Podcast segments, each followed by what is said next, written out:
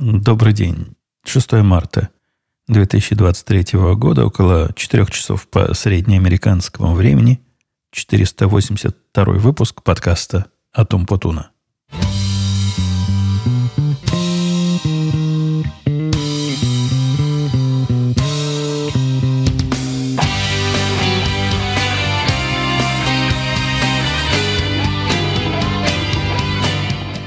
Ну, время, время, конечно, пришло.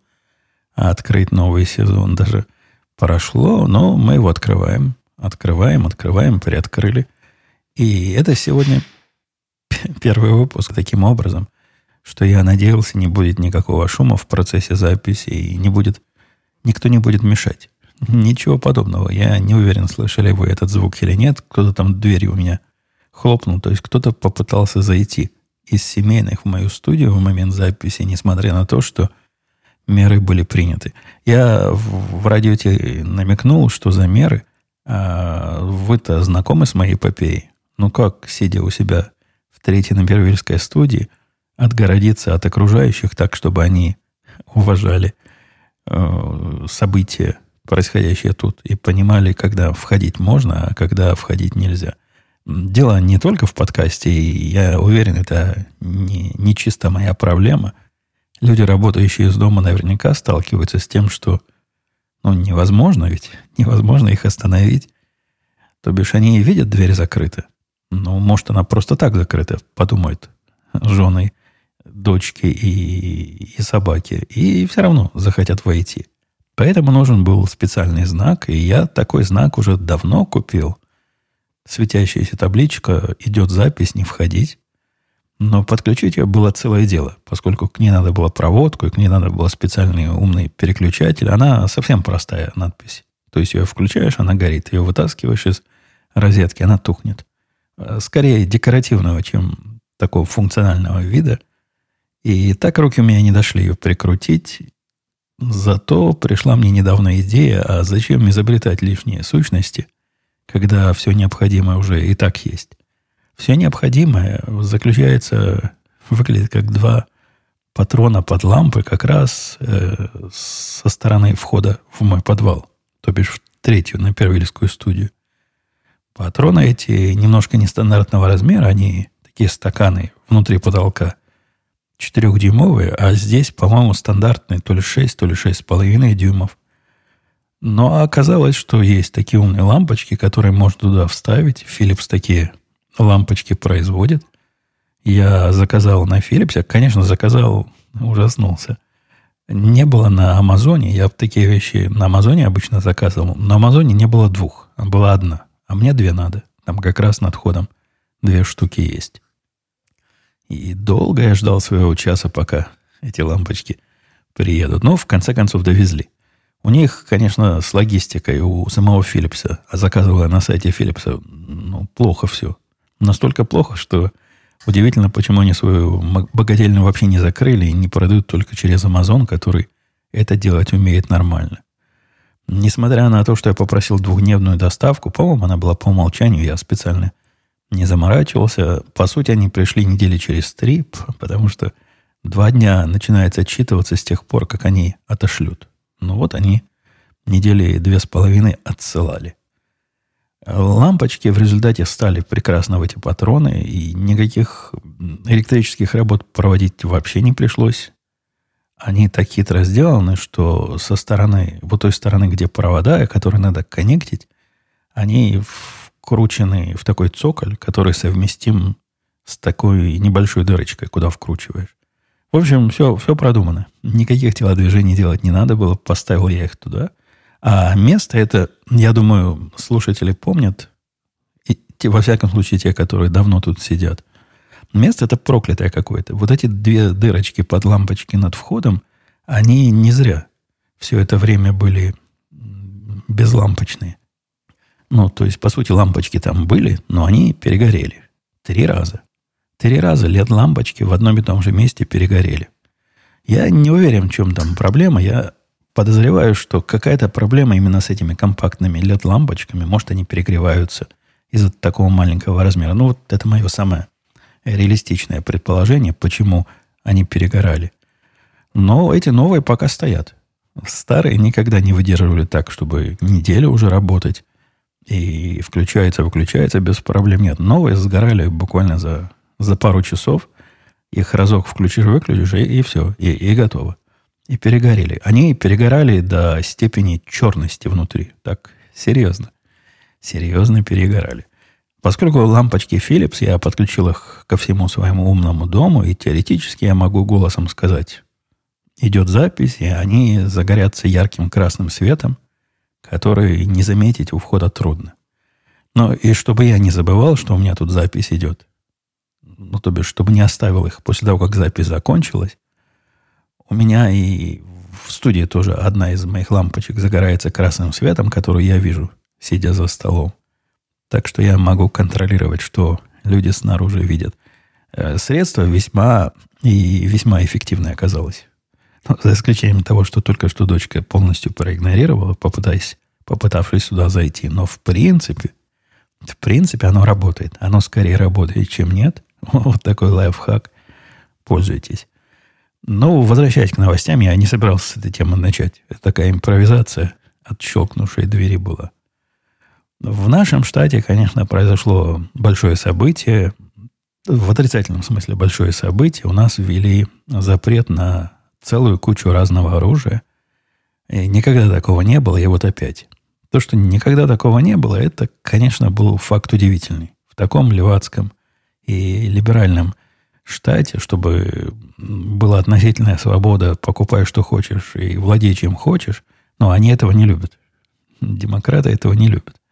Приговаривая, что так они сохранят жизни людей, детей и всех прочих, ввели не скажу, что уж самые суровые ограничения, но серьезные.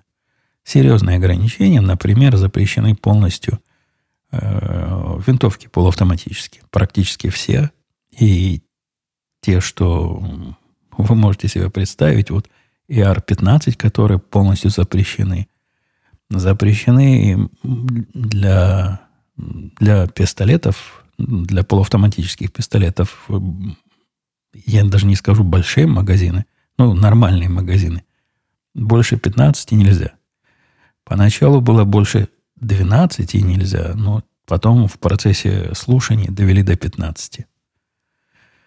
Ну, что-то что еще, по-моему, запретили. Вот эти все запрещенные позиции, они...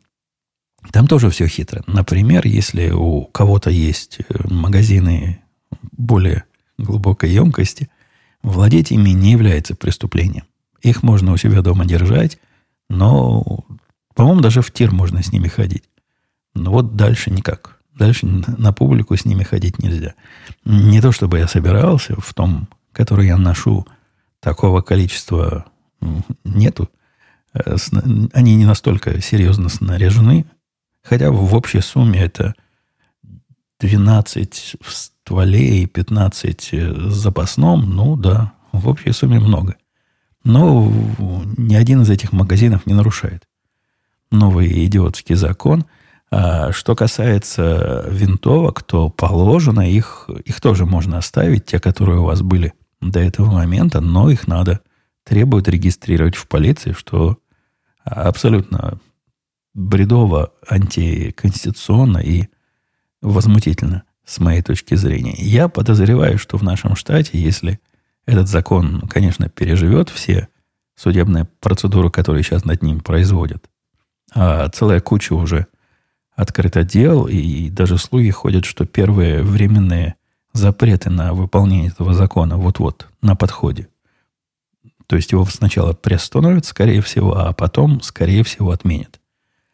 Вопрос просто в том, насколько долго это, насколько много это времени возьмет.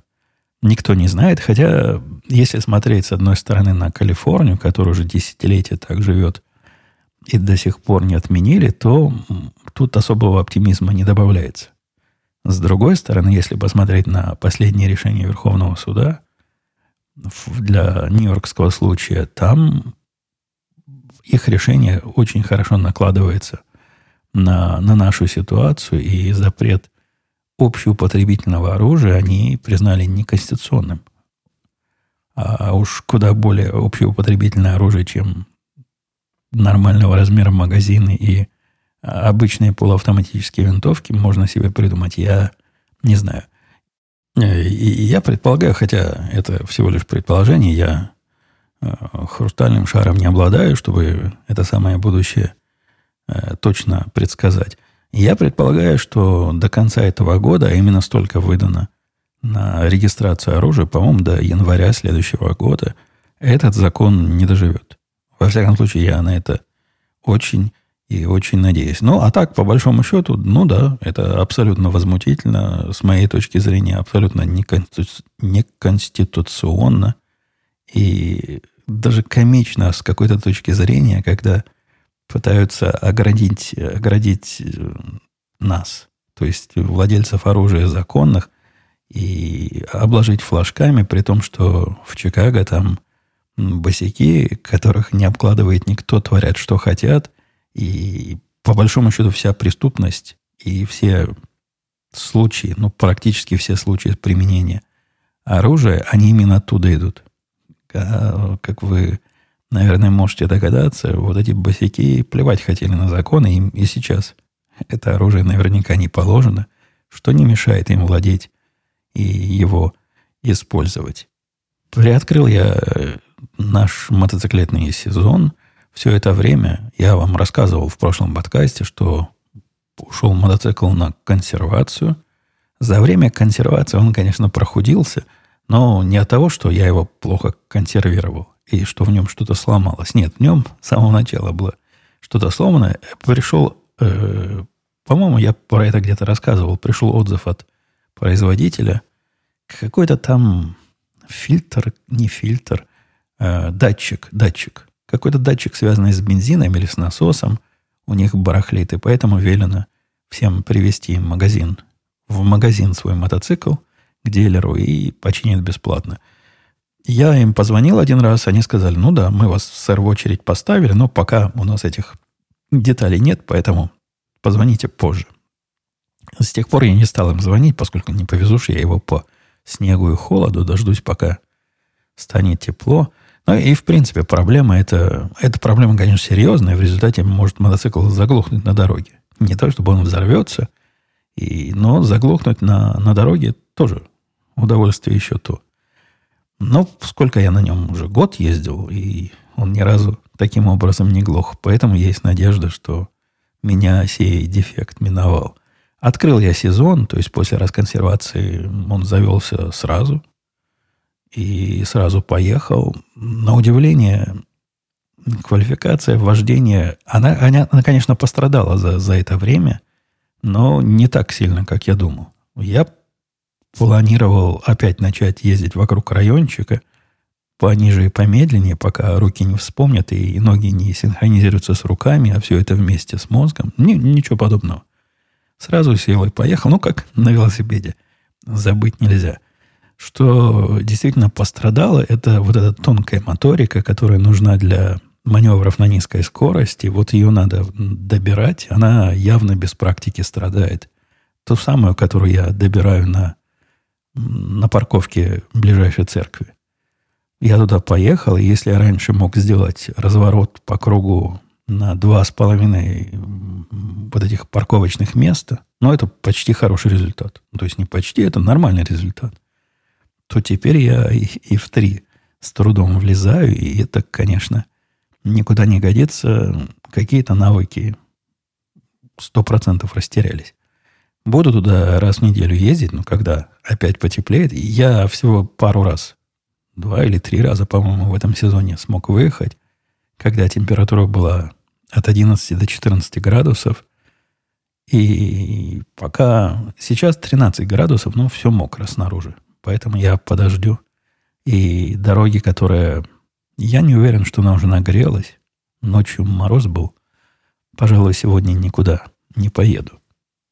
И из новостей э, около рабочих я вернулся с совещания буквально за полчаса до начала записи этого подкаста. Совещание было из тех, где нажав кнопку отключения своего микрофона не потому, что мне нечего было сказать, а наоборот, потому что у меня было много чего сказать по поводу. Но слова все были неприличные.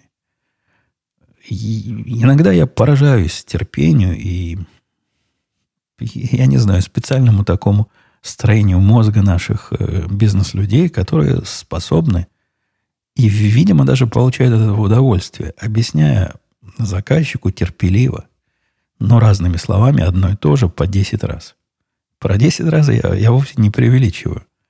Э, заказчица спросила, ну, там такая большая важная заказчица спросила, а вот как вы вот это число считаете? Я считаю, я предполагаю, говорит она, что здесь должно быть не 30 тысяч, как вы показали, я даже не помню чего, там количество или денег, а на 1200 больше.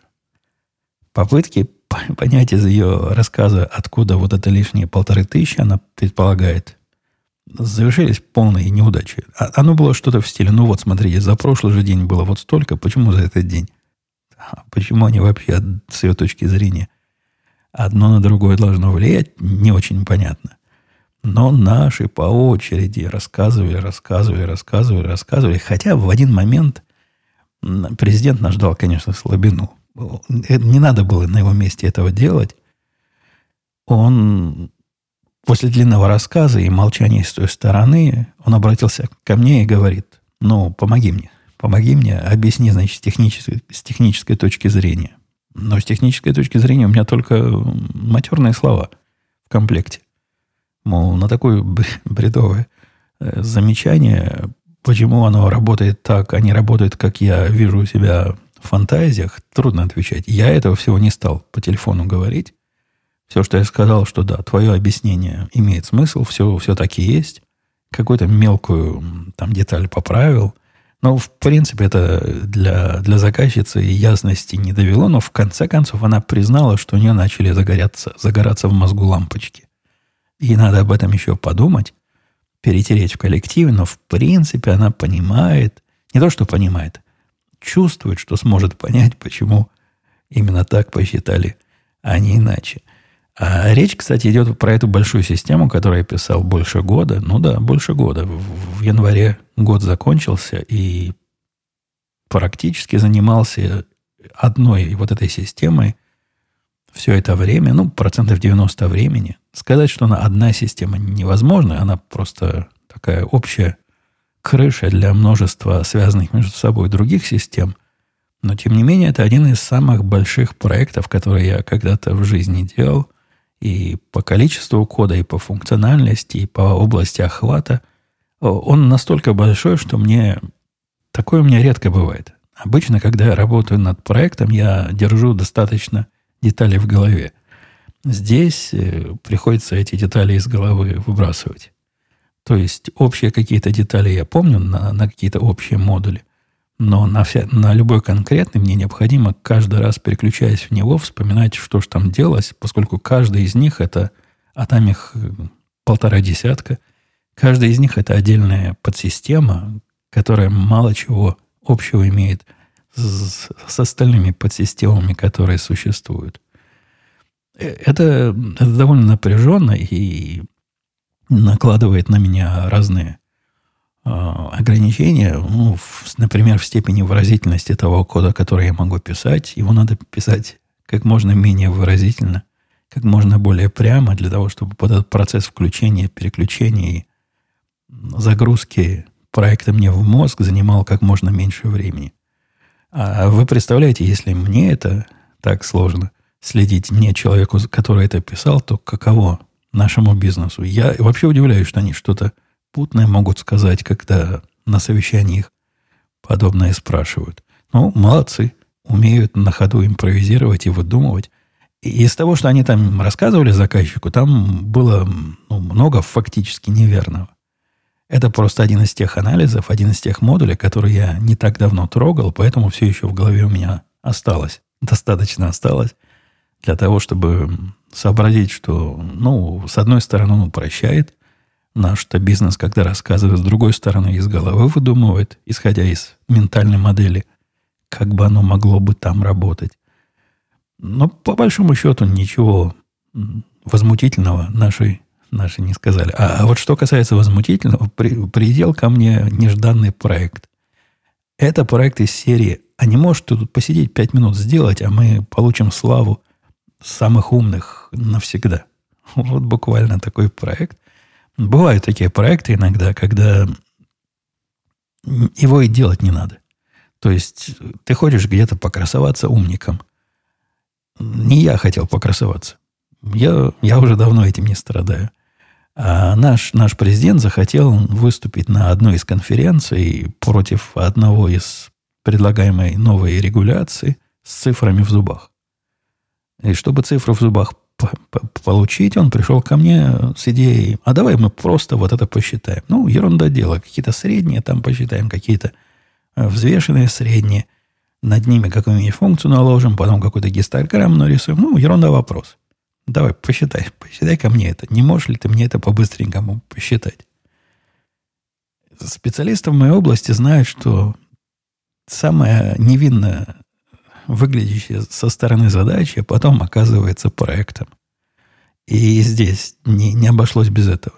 Ну, казалось бы, ну, ерунда. Ну, взяли, посчитали, сложили и поделили. Простая математика, простая, даже не математика, а какая-то базовая арифметика.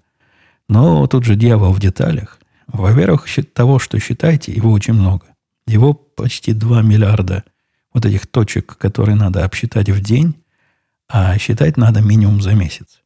Точки эти все надо откуда-то достав, доставать. И весь процесс этот сильно не быстрый. Ну, я не хотел заниматься переоптимизацией, поскольку это такая одноразовая. Это не продукт, это одноразовая штука, чтобы что-то посчитать. Но даже пришлось немножко оптимизировать, чтобы все оно параллельно работало, чтобы не считало по одному, а ну, по десятку за раз. Э, одновременно. И несмотря на это, считает оно примерно часов 10-12 месяц пересчитывает, что в принципе неплохой результат для подобных объемов. А, но со временем, с каждым моим произведенным результатом приходил, приходил президент и говорил, слушай, а давай еще вот тут колоночку добавим, вообще круто будет. Тогда я смогу еще круговую диаграмму нарисовать.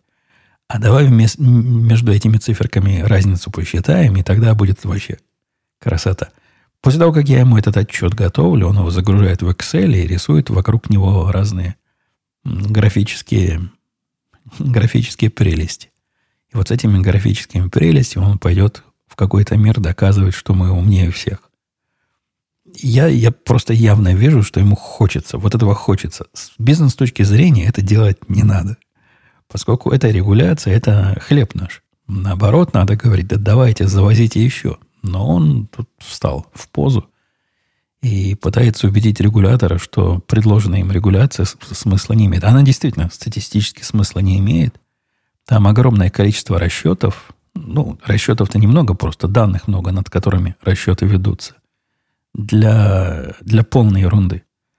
Из всего объема, что мы посчитали – меньше, чем одна десятая процента всей активности хоть как-то будет э, теоретически нарушать вот эту новую регуляцию. На мой взгляд, овчинка выделки не стоит, притом вот это десятая процента на такие бумаги, на которые никто по трезвости не посмотрит. Ну, какие-то меньше, чем доллар стоящие и продающиеся в количестве 200 штук в день. Но вот последний, э, последний запуск вот этого вот этой ерунды как раз завершился примерно часа два назад, и я теперь на низком старте ожидаю, будет ли новые хотелки, или я смогу выгрузить из головы вот этот временный проект и освободить в голове место для чего-то другого. К началу своего мотоциклетного сезона, возвращаясь, снимая со стека – я таки решил проблему, а какие же часы мне носить, когда я езжу на мотоцикле или стреляю в тире. В прошлый раз я рассказывал, что купил Casio, простые такие. По-моему, рассказывал. Или собирался тогда я купить Casio, не помню. Но они у меня не пошли. Ну, то есть, какие-то они совсем легкие, какие-то они совсем не, не серьезные, а те, которые потяжелее, покрупнее, они слишком, слишком крупные для моей енотовой лапки. В результате я купил Сейка, я не помню, как, как они называются, Time, Time, Time чего-то, Speed Timer, Time. Не помню официальное название, поскольку их все называют э, Сайтона или Сайтона, в зависимости от того, кто это производит, произносит. Это намек на то, что это попытка закосить под известные роликсовские часы Дейтона, которые называются популярные, но в стиле сейка. Они живучие, в том смысле, что не механические. Хотя стоят как, почти как механические. Не, не дешево стоят. Серьезно выглядят, и они с сапфировым стеклом, и вообще солидно сделаны. Но я думаю, поездку на мотоцикле легко переживут, потому что тонких механических частей там практически нет. А при этом выглядят как нормальные часы, а не как пластиковое, а нечто от Casio за, за 10 долларов на руке. Я их с удовольствием ношу, настолько я с удовольствием их носил, что даже поменял их браслет. Мне браслет их раздражал. Я не знаю, кто эти люди, кто или на какие руки этот браслет планировался с самого начала. Но в интернете есть огромное количество рекламаций на то, что это называется микроаджастмент, то есть такие тоненькие, маленькие расстояния, на которые можно браслет увеличить или уменьшить, там смехотворны. По-моему, две дырочки есть рядом стоящие. А внимая звенья, мне получалось либо браслет, я имею в виду металлический, либо сделать его слишком большим, либо слишком маленьким. Ну и сам он какой-то весь такой хлипкий. То есть, если где в этих часах и экономили, то экономили на браслете. К счастью, есть внешняя компания, которая делает браслет, который стоит как половина часов. Но, тем не менее, я на это пошел, купил внешний браслет для них, а там просто красота нечеловеческая сидит на мне теперь как влитой из, э, из тем, вообще не связанных ни с чем, я, я опять получил с двух сторон, э, э, какое приличное слово, звездюлей. Да, зазвездили мне с двух сторон. И, казалось бы, абсолютно невинный твит. Я не ожидал такой реакции. А, а вот оно как получилось. Э, твит был мой такой, ну, пессимистический немножко. И настроение у меня на 23 февраля было не особо – и написала я, что вот лишили нас, лишили нас праздника Мальчукова, поскольку теперь, значит, армейский праздник, с армейским праздником ассоциироваться не хочется. Ну, что-то в эту сторону я написал, такой э, бурчание. Мое типичное бурчание. Ух, как мне прилетело. Сначала пришли... Нет, там справедливости ради большинство-то поддержали идею. Говорят, да-да-да, мы тоже – мы тоже с детства помним, как девочки нам дарили пеналы и разные линейки, а теперь, а теперь как? Но пришла противная сторона. Ну, она на то и противная, чтобы сразу меня посылать. Она меня сразу послала и поинтересовалась, не сдох ли я еще. не дождетесь. Ну, с этим разговор короткий. Они, они быстро уходят туда, туда, за горизонт. А, но пришли и типа наши, дружеский огонь. Пришел один из чуваков, который наехал на меня в том смысле, что только... Ну, там не так было сказано, но в нашем диалоге из нескольких твитов, да, диалог, когда два участника, он попытался мне показать, что я, в принципе, полный урод, и тот, кто праздновал хоть когда-то День Советской Армии, тот, тот, э, тот, тот не наш человек. Мол, наши-то люди, наши правильным мозгами, правильным воспитанием никогда этот праздник не праздновали. При этом чувак, он утверждает примерно моего возраста, и он в каких-то таких условиях жил, в которых 23 февраля считался позорным праздником.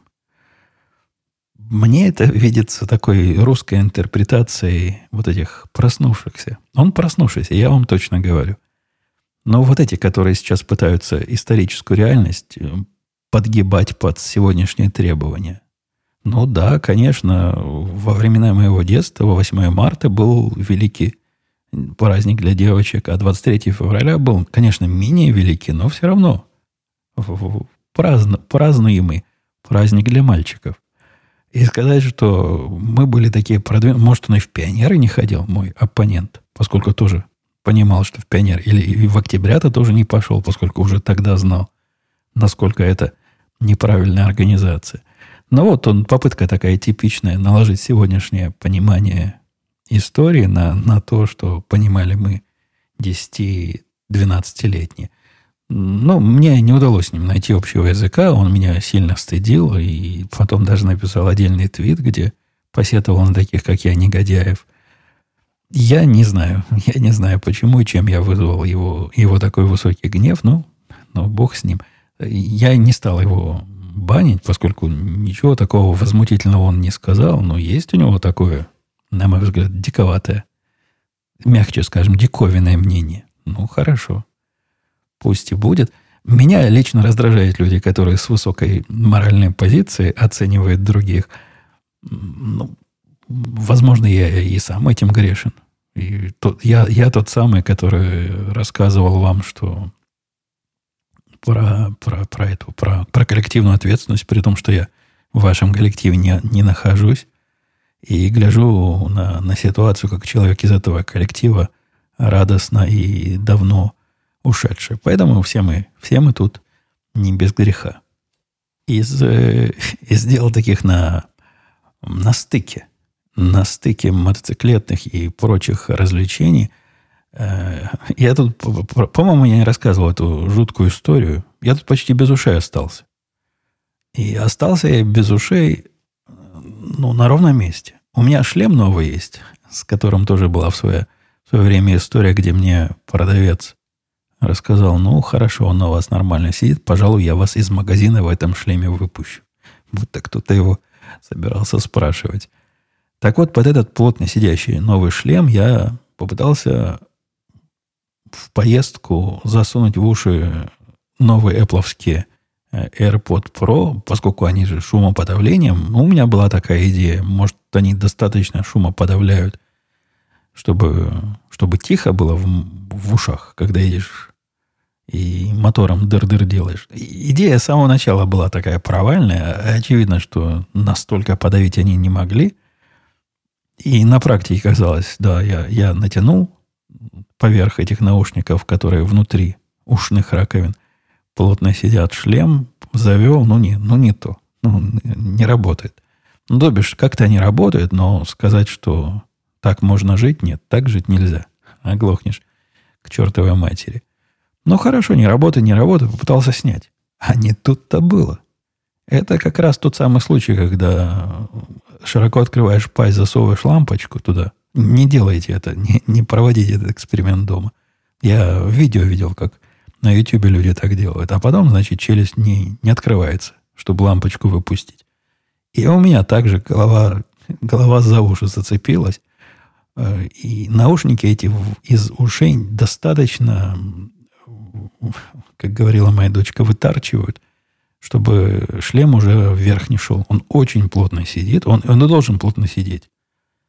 И никакой возможности шлем снять не было. Оно было настолько, чтобы вы понимали мое состояние, настолько безнадежно, что я уже даже подумывать начал, как этот шлем разрезать. И чем его можно разрезать на моей голове, чтобы снять. В результате, чуть не вырвав уши с корнями, я его таки из себя стянул, но занял этот процесс минут 15 не, неприятных, даже судорожных телодвижений и попыток так извернуться, и так его извернуть.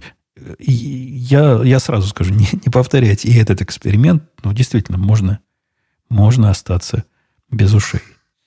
На хозяйстве, последняя, по- по-моему, да, последняя тема из тех, что у меня тут записаны, я, я не сильно старался, немного тем набирал. Возможно, у нас останется время на э, ваши вопросы по, поотвечать. Э, завел PlayStation 5. PS5 завел исключительно по причине, чтобы пережить сезон без мотоцикла. Мне тут все рассказывали, и коллега Бобук по подкасту, и мальчик мой, какая замечательная есть мотоциклетная игра под PlayStation, что, мол, как будто бы, как в жизни едешь. Ну ладно, мой мальчик, он никогда на мотоцикле не ездил, но то, что Бобук, это, конечно, сюрприз. Сюрприз, сюрприз.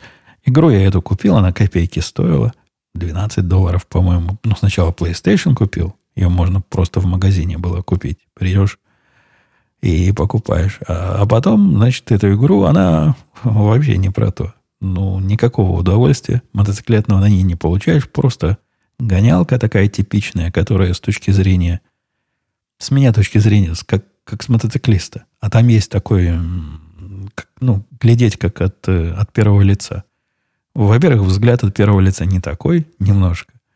Во-вторых, э, управляется не так, как должно. В-третьих, динамика не такая, как у мотоцикла вообще. Может, у спортивного такая динамика, я не знаю. Не знаю, не пробовал. Но я сильно сомневаюсь. В общем, не, не являлось, не, не стало э, PlayStation 5 заменой моим а, обычным катанием и тем, что может сбить э, это оскомину, не оскомину. Ну, вот это желание сбить когда снег вокруг и мороз, покататься, а покататься хочется. Так вот, PS5 совсем не, не решение и совсем не альтернатива. Хотя я опять стал в PlayStation играть, то есть поставил разные свои любимые, разные, разную свою, единственную, если она единственная, какая она разная, единственную игру, в которую я играю. Doom, купил к нему разных уровней под уровни, и, в общем, бегаю по Думу, стреляю уже несколько месяцев неторопливо. Не то чтобы я там часами сижу, но вечерком могу посидеть, пробегать, один-два уровня пройти до следующих, до следующих моих подходов. Но, в принципе, да, она не выключается у меня никогда, всегда на готове, и я поигрываю время от времени, считаю покупку удачной, несмотря на то, что основной цели она своей ни разу не выполнила. А, я даже к ней диск прикупил, ну, чтобы Вдруг я вторую игру или третью, или даже четвертую когда-то захочу, а там места совсем мало. Так что есть у меня теперь дополнительный диск, на который можно поставить несколько игр, как минимум. Давайте посмотрим на... Что у меня с голосом сегодня? И это, это, да, это не микрофон такой, это у меня голос сегодня какой-то севший. Давайте посмотрим на, на комментарий. И Игорь писал, какой приятный ламповый выпуск мотоцикла садоводство отпуск идиллия. Аудитория оценит. Однако жаль, что так и не удалось услышать начальника транспортного цеха по поводу коллективной ответственности. Но, видимо, сильно циферки упали. У меня такое ощущение, что я этот уже комментарий видел. Или даже комментировал. Может, это в два раза, или может, это такой же, но другой. Э, я, я иронии Игоря не очень понимаю, но все мои выпуски приятные ламповые. И мотоциклы, садоводство, отпуск, все, все, все тут всегда. Ничего нового. А, по поводу коллективной ответственности, я даже не уверен, осталось ли кому об этом рассказывать. Мне, у меня такое ощущение, что те слушатели, которые все еще задаются этим вопросом, скорее всего, уже отвалились и не являются слушателями. А, ну, это на, на мельнице, что сделают с мельницами против мельниц? Ну, как, как, как Дон Кихот против мельниц, так и я против э, за коллективную ответственность. Циферки сильно упали. Это вообще не, непонятно про что, куда мне циферки и монетизация. Монетизация этого подкаста за последние почти 20 лет не произошла и, и вряд ли планируется произойти. Так что циферки – упали, не упали, не, не особо волнует. Э, а вот смотрите, еще один. Поэтому мне, мне казалось, что не один такой комментарий. Это просто поразительно, пишет контент-менеджер. Я живу в России и вполне согласен с коллективной ответственностью. Ну, вот видите, товарищ согласен. Но когда слышу, как об этом начинают высказывать те, кто тут не живут, прямо злость берет. А почему злость-то, почему злость-то берет? Те, кто тут не живут, уже сделали свой выбор и приняли свое решение. А, конечно, такие, как я, которые десятки лет там не живут, могут на это смотреть с такой белогвардейской точки зрения, как белогвардейцы, которые в семнадцатом году покинули советскую Россию и где-то в 60-х обсуждает э, реформы, кто тогда был, Хрущева. Ну да, выглядит, наверное, странновато. Ну, возможно, кому-то их мнение послушать интересно. Лично я выступаю против Путина, пишет контент-менеджер, с начала нулевых. И прекрасно помню, как вы во время встреч с Димой лет 15 назад вполне комплиментарно о нем высказывались. Ну, это, это какой-то... Пусть специалисты посмотрят, Я с трудом себе могу представить, когда я... Ну, 15 лет срок большой. Бог его знает, какой там, какой был Путин в 2000 году, и что я мог про него говорить. Не знаю, не знаю. Я отношусь к этому персонажу отрицательно, ну, минимум десятилетия. А что там было раньше, моя память так глубоко не идет. Я ходил на митинги перед контент-менеджер и жертвовал деньги, общался с ОМОНами, казаками. Короче, делал все, что мог. Сейчас не могу делать и этого, боюсь. В 2019 году у меня родился ребенок, и я не могу себе позволить оставить его отсиживать 15 суток. Ну, позиция понятная. Хотя, конечно, встречный вопрос возникает, а можешь ли ты себе позволить пойти в армию по призыву и тоже под, под той самой угрозой даже не 15 суток, а, наверное, более серьезных 40. И как вообще вот в этой ситуации быть? Ну, я, я другого способа, как э, все понятно, надо доехать, не знаю. Уважаемый Бутон, скучаю по новому выпуску, пишет Борис. Евросоюз вводит новые регуляции, касающиеся зарплаты сотрудников. Очень хочется услышать ваше мнение о этих инициативах. Я лично считаю, что такие правила только мешают экономике и бизнесам из-за этого и бизнесом из-за того, что это социалистические идеи. Я даже не знаю, Борис, о каких именно регуляциях э, и зарплатах речь идет. Я подозреваю, что речь идет о высоких зарплатах. То есть какие-то президенты и всякие прочие управители не должны у частного народа, у пролетариата много денег забирать. Но это вполне в духе социалистической, такой постмодернистской Европы. Я, я бы не удивился. У нас пока до этого не дошло, хотя я не исключаю, что когда-то в эту сторону разговоры и, и появятся. Но, конечно, это, это ерунда полная с моей точки зрения. И вот это любимое сравнение. А что же вот этот CEO, который получает, там, не знаю, 20 миллионов в год такого, какой-то такой он продукт сделал, мне, мне от этих вопросов хочется хвататься за маузер, образно говоря. Здравствуйте, Евгений. Что вы думаете по поводу возможной рецессии? Она уже началась или не похоже? Будет ли 23 год кризисный, по вашему мнению, и опыту жизни, ну, или скорее страхи на рынке к весне все опять вернется и рынок оживет? Или весь мир в труху? Ну, в принципе, оно не так плохо, как э, это могло показаться в тот момент, когда писал Тимур вопрос этот – не сказать, что он выровнялся и какие-то э, правильные темпы роста, но инфляция потихонечку сдувается, э, цены растут не так быстро, как росли. Все, все приходит к какому-то знаменателю, хотя с таким, ну, я, я с такой американоцентристской точки зрения смотрю, с такими управляющими, как у нас сейчас, э, с этой левоидеологические настолько, что прямо ой, я бы удивился, если бы они чего-то плохого не наделали. Они, у них еще все впереди. Они еще таких дел могут наворотить. Эм, ну, если раньше, во времена моей туманной молодости, боролись за мир во всем мире, э, леваки, то теперь они борются за какую-то экологию во всем мире или за то, чтобы все, все, все были бедные, никто не был богатым. Ну, как, как они любят.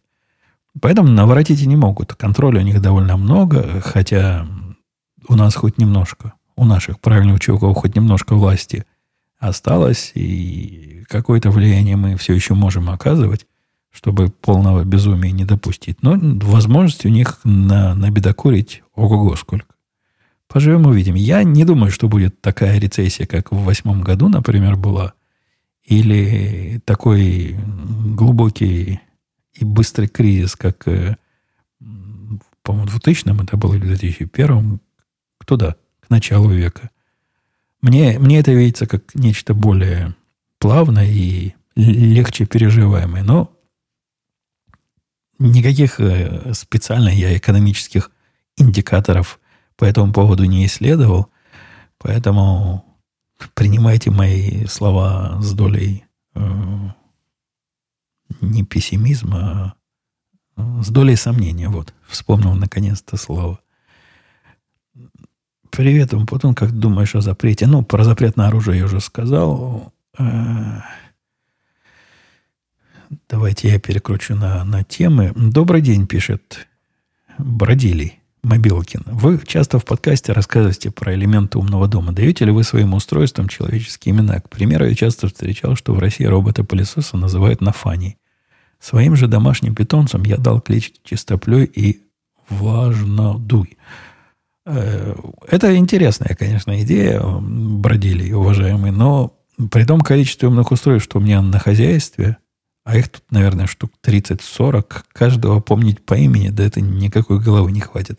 Лампочка номер 8, назову-ка я тебя Маша. Нет, лампочки я не называю, и прочие датчики я не называю, и никакие, никакие устройства, которые управляются умно, я не называю никак. Они у меня объединены в то, что называется сцены, ну, в такие наборы, над которыми можно производить действия. И по этим наборам я их и зову, а наборы зовутся не именами а собственными, а, например, включить, э, перевести студию в режим «пошел работать». Или перевести студию в режим «идет запись», «не входить». Вот на таком командном уровне я с этими роботами разговариваю, не очеловечивая их ни разу. Подскажи, пишет Виталий, что делать, если Подскажи, а что делать, если случится поломка с мотоциклом в пути? Или автосервисы также компетентны с мотоциклами? Как налажена эвакуация мотоциклов? И не дай бог эвакуация, где не положено парковаться. Это же просто так не подцепишь. Я не знаю, как эвакуаторы решают эту проблему. Меня, меня их проблемы не особо волнуют. Думаю, если надо будет эвакуировать мотоцикл, смогут эвакуировать. Что касается, если случится поломка, это то же самое, что с автомобилем. Остановишься где-то сбоку, вдоль дороги и будешь звонить эвакуатору, который приедет и подцепит. Я бы позвонил, например, я даже не знаю куда. У меня в страховке есть же эвакуатор. Я бы позвонил, спросил, вы эвакуируете мотоцикл? Да я уверен, что да. Что там его эвакуировать? Я его могу и, и так загнать на платформу, если она не очень высокая. Ну, если еще кто-то поможет, чтобы не упасть. В процессе это будет Вообще замечательно. Автосервисы, я не знаю, насколько они с мотоциклом компетентны, но зачем его мотоцикл в автосервис? У него есть мотосервис. Его надо к дилеру вести, и дилер его починит, если что сломалось. Есть и такие не, не, не, неофициальные места, где можно мотоциклы чинить. Ну, как есть неофициальные, не дилеровские, автомастерские.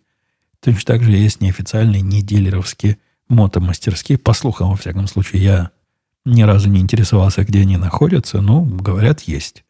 Говорят, есть, и даже мотоцикл умеют собрать и разобрать, при этом деталей у них лишних не остается в результате.